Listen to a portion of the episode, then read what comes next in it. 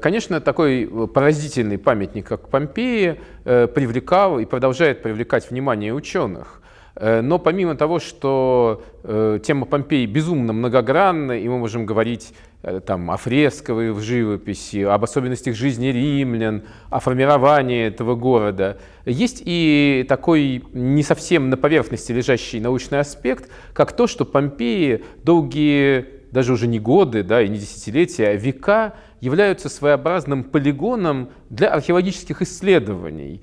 То, та сохранность, Э, которые застали вот эти вот прекрасные города, Помпеи, Геркуланум, разные виллы, она вынуждала искать и четкие методики работы, а во-вторых, э, привлекала сюда и средства, и умы ученых.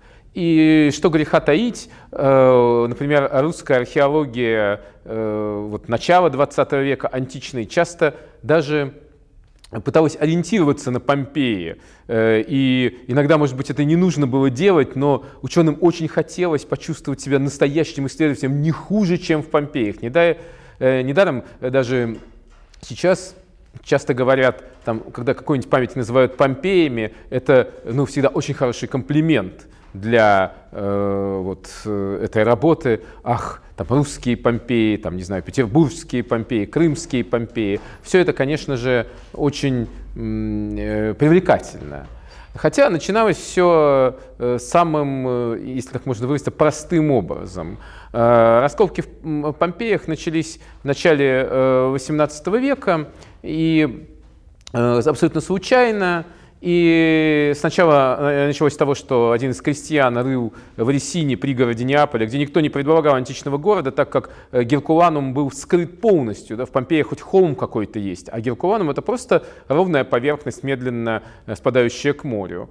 И вот крестьянин рыл там колодец и нашел статую. И дальше э, граф Эльбёв, он там сложного происхождения, э, француз, но на австрийской службе, заинтересовался этим и стал э, искать другие статуи. И потом эти раскопки прекратились, граф уехал, и только уже через некоторое время, э, почти через 30 лет, раскопки начали, начались финансируемые э, неаполитанским, ну и испанским королем Карлом III. И э, эти раскопки так и назывались «шахта по добыче антиков». Вот э, как в шахте работают, так они антики и доставали. То есть э, бились э, боковые ходы, колодцы. Колодцы служили для вентиляции и э, э, того, чтобы вынимать крупные предметы, э, боковые э, галереи для того, чтобы искать что-нибудь интересненькое, ничего не щадилось, ничего не интересовало их э, как бы глобально э, раскопщиков. Э, если стена мешала, ее просто пробивали, естественно, абсолютно безжалостно, часто, э, если там не было интересных фресок, э, просто пробивали, не зная, что с другой стороны, да, вдруг там что-то интересное, ну и что? Вот. Выдергивали статуи, что-то неинтересное могли оставить. И даже, например, э, первые годы работ, те фрески, которые были сочтены хранителем э, Королевского музея недостаточно хорошими, эти фрески портились. По ним так тук-тук-тук молоточком, э, да, по принципу, что не съем, то надкушу делали. Это делалось причем самими организаторами работ, потому что они боялись вдруг какие-нибудь злые люди проникнут в эти раскопки, украдут фрески, а их обвинят в том, что они толкали все налево. То есть даже такая инициатива снизу. Но э, э, сразу же э, среди просвещенных людей, а, конечно, археологов тогда не было, да, археологами назывались совсем другие люди, такие знатоки древностей, но э, они, многие понимали, что надо бы как-то хотя бы понимать, что находится. Но если идет стена, а куда она идет, а как она продолжается, что это за здание. И уже сразу, кроме э, главного руководителя работ, э, э, испанского военного инженера Алькубьера, э, туда был привлечен Карл Вебер, швейцарец, э, который должен был чертить. И вот это было важнейшее изменение э, в методике появился человек, который должен был понять, что же происходит. Я держал в руках эти чертежи Вебера, они начерчены такой твердой рукой, линейкой, отличные линии, и э, кажется, ну что нам эти планы 18 века? А между тем есть масса построек, ну, например, самый знаменитый из них является, наверное, вилла папирусов в Геркулануме, который мы до сих пор целиком можем восстановить только по чертежам Вебера. Э, она до сих пор вся полностью под землей. И эти чертежи очень хороши. Хотя, надо сказать, и тогда были, если так можно выразиться, споры о методике. Э, некоторые просвещенные люди говорили, что вместо того, чтобы сосредоточиться на добыче прекрасных антиков, Вебер чертит. Вот. Для современного археолога это, конечно, смешно было бы услышать. Фиксация занимает значительную часть работ, но должно было приходить понимание. И когда вот из этих чертежей он предполагал, куда идут стены, у него есть, конечно, ошибки, когда он предполагает, да, что стены сходятся, он мог чего-то не заметить, но до того времени это был огромный шаг вперед.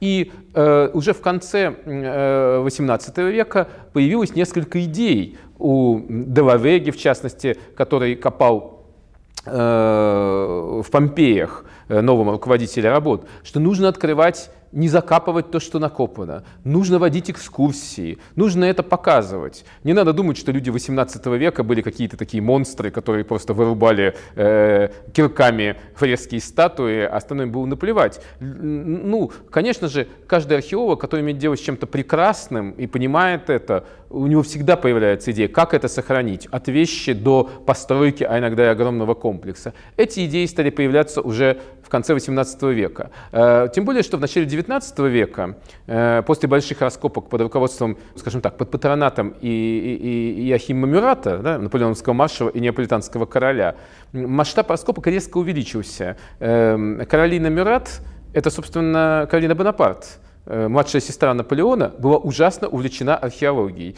Так что иногда даже получала э, от э, мужа э, саперов военных в количестве сотен человек, которые э, сделали очень важную вещь. Вот, казалось бы, э, кто такая э, Каролина Бонапарт? А они обкопали стены Помпей, и сразу стал ясен размер памятника. Сейчас, конечно, все сочли бы, что это варварский способ узнавания да, таких границ, но это сыграло огромную роль. Теперь уже все было понятно, где что находится.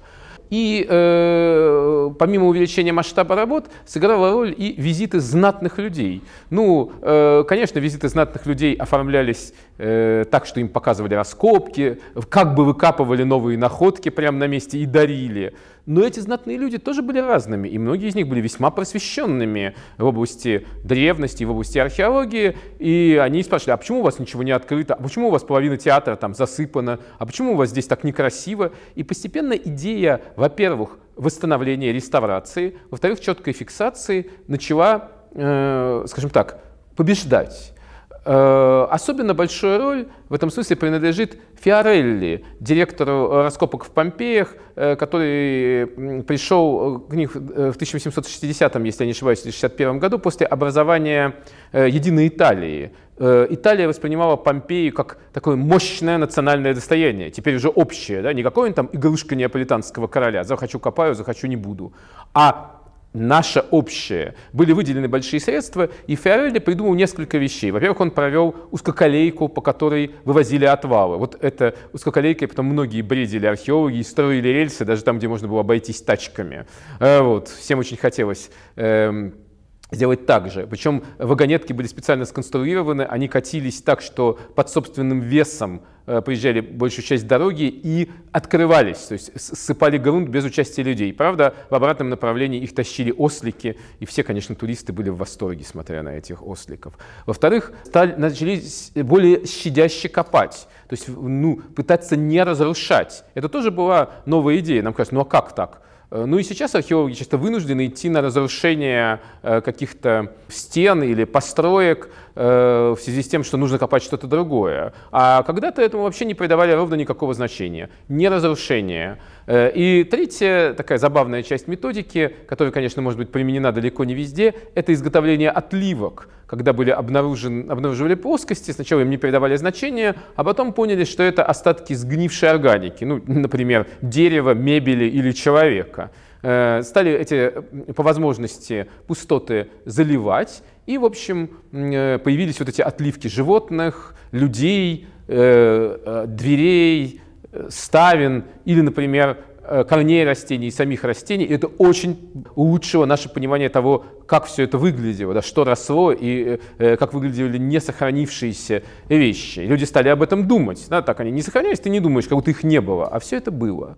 Конечно же, в 20 веке был сделан новый скачок. Амадео Майюри, э, знаменитый исследователь, титан итальянской археологии много лет, он как, э, как Микоян, да, от Ильича до Ильича, без инфаркта и паралича. Вот он так от королевства до послевоенной республики через Муссолини оставался руководителем Помпей. Казалось бы, да, такой жирный кусок, уж точно бы три, каждое новое правительство сменили. Его влияние было столь велико, что он оставался руководителем Помпей. Он вел масштабные раскопки. Э, была э, тоже очень сильно улучшена методика э, укрепления фресок. Наконец, он заинтересовался тем, чем раньше интересовались не очень. Это Помпеями до Помпей. Э, начали изучать всякие мелочи, э, делать шурфы. Что же было, да? Что же было до того, как этот город погиб? Вот до сих пор некоторые итальянские археологи такой старой школы, они говорят, а зачем копать вглубь? Зачем делать вот здесь вот шурф? Вот мы раскопали прекрасную комнату. Э, конечно, это такое, знаете, проклятие Помпей. Все так прекрасно, что ничего не хочется трогать. Мы же открыли пол, а что под полом? Вдруг там свои находки? Э, это многих не интересует. Но вот он стал этим интересоваться, потому что Маюри был, конечно, специалистом не только по Помпеи. Он вел раскопки э, ну, по территории всего Неаполитанского залива, на фалигрейских полях, подводные раскопки благодаря ему проходили. Он знал в этом толк. Э, и, скажем так, по степени масштабности Помпеи, конечно, далеко превосходят многие крупные города. Хотя, не знаю, самые ли масштабные раскопки в Помпеях, потому как э, в Помпеях все-таки надо копать тщательно. Еще до Маюри поняли, что многие вещи можно оставлять там, где они найдены, э, застеклять участки работ. Э, в общем, как вы видите, здесь методика всегда была очень сильно связана с реставрацией. Э, после Маюри, после 60-х годов, раскопки, в общем, постепенно стали сходить на нет. С чем это связано? Э, ну, археологи часто говорят, что если вы копаете какой-нибудь комплекс, ну, например, могильник или курганный могильник, или селище, городище, неважно, не копайте его полностью э, потому что никто не сможет верифицировать ваши раскопки. А бывает ужасная ошибка. Например, археолог принял два слоя за один – и у археолога иногда замыливается глаз, и он, например, копал два слоя как один, а новый пришедший археолог может увидеть, что их два, но он ничего не увидит, мы же разрушили все, что было. И в Помпеях э, вот идеи не очень-то копать э, способствовал еще один факт. Нужно все это сохранить. И э, огромный труд реставраторов, а фреска, это, которая стоит на воздухе, это, кстати, такая штука. Вы ее отреставрировали, через 10 лет ее нужно реставрировать еще раз. А фрески в каждом доме, каждой комнате, на каждой улице. Да? Море фресок. И поэтому, конечно, э, помпейские археологи никогда не э, от помощи иностранных экспедиций. Понятно почему. Да? Самим не справиться. Тем более, что э, состав реставраторов и археологов Помпеи весьма ограничен. Я знаю там почти всех вот, э, это не, не, не сотни людей, это в лучшем случае десятки. И они отвечают не только за Помпеи, а за весь всю археологическую зону от Геркуланума до Стабий. Э, вот. Поэтому, конечно, здесь э, трудно работать. Эм, поэтому раскопки в последнее время были невелики, и идея переключилась как раз на анализ с больших площадей, на мелочи. Начали копать, например, то, чему раньше не придавали значения. Ну, всякие сточные канавы, канализацию, э, переключились на изучение садов. Э, ну, понятно, что э, раскопки источных канав тщательно просеиваются, делается флотация. Это называется красиво, а все очень просто. Обычно земля высыпается в воду, взбаламучивается хорошенько, и вот смотрят, что подымется. Да? Какие-то зернышки, крылышки насекомых, какие-то остатки мелкой органики. И это иногда дает, она говорит, о питании, о мусоре вот таком мелком, э, о хозяйстве. Э, появились более тонкие методики исследования самих э, домов. Ну, например, выясняют, какого типа, какие предметы, как концентрируются. И создаются специальные карты Помпеи. Вот, например, несколько лет назад я купил книжку, очень меня жаба душила, но решился, э, который как раз анализирует мелкие предметы из находок. Ну, там самый большой, может, сантиметров 10. А все какая-то ерунда, какие-то заклепочки, застежечки, мелкие бусики, и их сотни. И анализ этого дает интересные результаты. Оказывается, что бусы концентрируются где-то в одном месте. Видимо, это то ли здесь хранились украшения, но это вряд ли, они очень простые, то ли было место торговли. Э, а очень интересно концентрируются, например, Грузева, э, Пряслица, а, связанные с ткачеством. И вот такие тонкие изучения теперь, э, тонкие научные проекты теперь более востребованы в Помпеях до последних нескольких лет. О них я скажу в самом финале. И вот тоже Помпеи до Помпеи всех стали интересовать. Много бьется небольших шурфов. С нашей точки зрения это шурф, там, ну, 4 квадратных метра, 6 квадратных метров. С точки зрения западных экспедиций это стратиграфические раскопки, да, когда они выясняют раннюю стратиграфию и э, правильно делают, потому что надо же выяснить, кто их основал, какой был план раннего города. Мы не знаем, как выглядел, скажем, город до его мощного увеличения где-то э, в третьих-вторых веках до нашей эры. Э, многие перипетии его истории нам совершенно не ясны. Э, ну вот изучение садов процветало, например, не только в Помпеях, где в основном заливали корни, ну, а вот эти полости, полости от корней деревьев гипсом. В Стабиях был проведен любопытный проект на в саду, большом перестильном саду виллы Ариадны. Там копала американская экспедиция, которая аккуратнейшим образом вычищала следы корней и заливала их силиконом. Кстати, была попытка вместо гипса вот эти вот отливки делать из такой э, чего-то типа эпоксидной смолы но оказалось, что она слишком тонкие поры заливается, да, гипс он поголубее, и это лучше, потому что иначе, вот так иногда бывает, что старая методика 19 века до сих пор самая лучшая.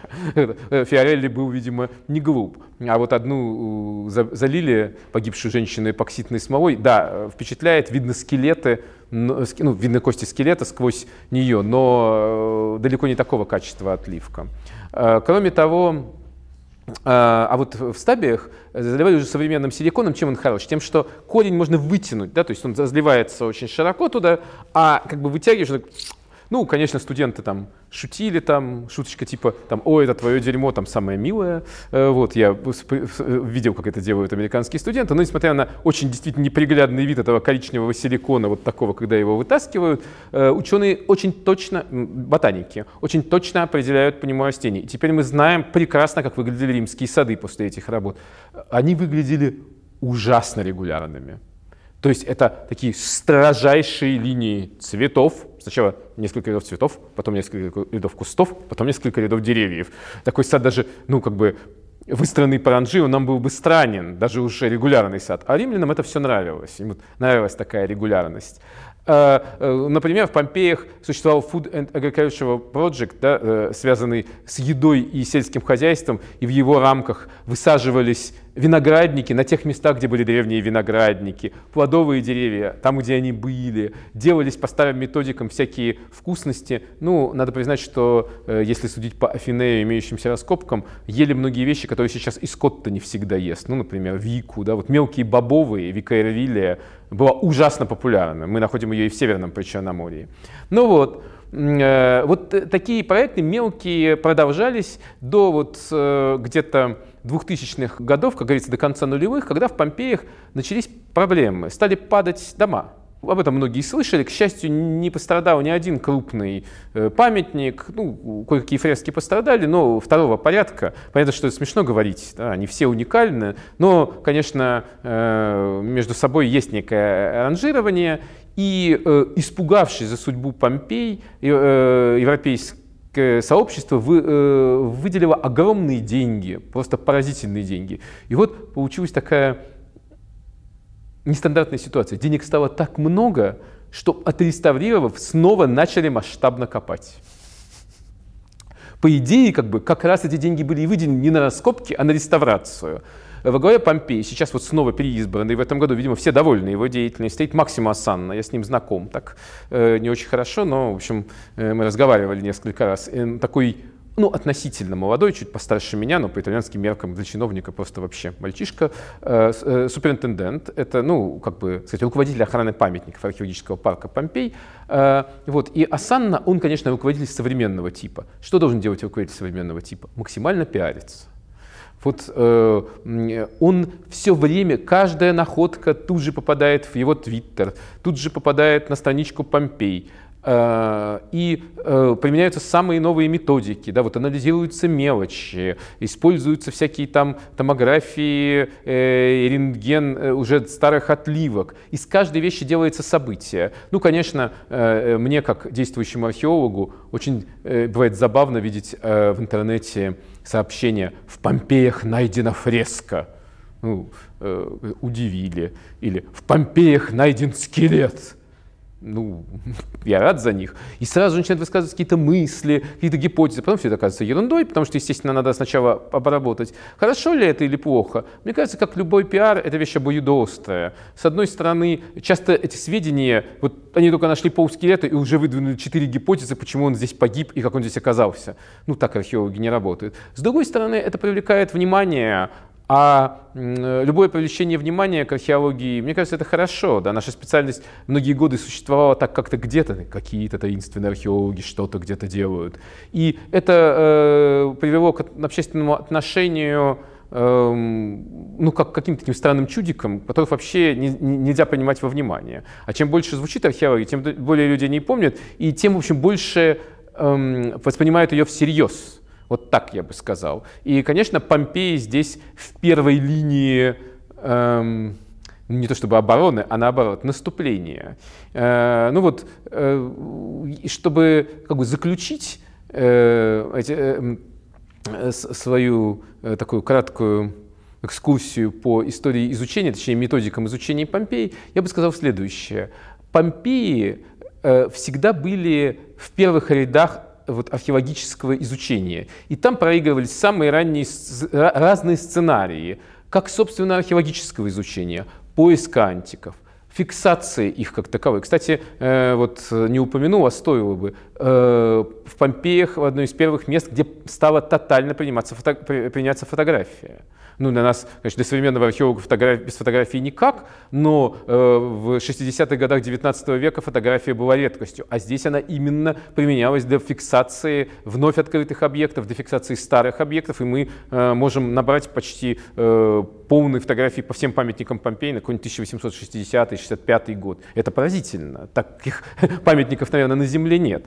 Э, но э, и Помпеи стали полигоном и для реставрации, которые археологи не очень любят, ну, потому что они копают а реставрацией занимаются, и стали, в общем, во многом эталоном реставрации. И сейчас, в нашу эпоху когда, э, что называется, рулит информация, Помпей снова становится таким полигоном пиара, да, как нужно продвигать, демонстрировать свой памятник э, со всеми плюсами, минусами и ошибками и успехами этой стратегии. И, э, конечно, это правильно, потому что этот памятник достоин быть первым.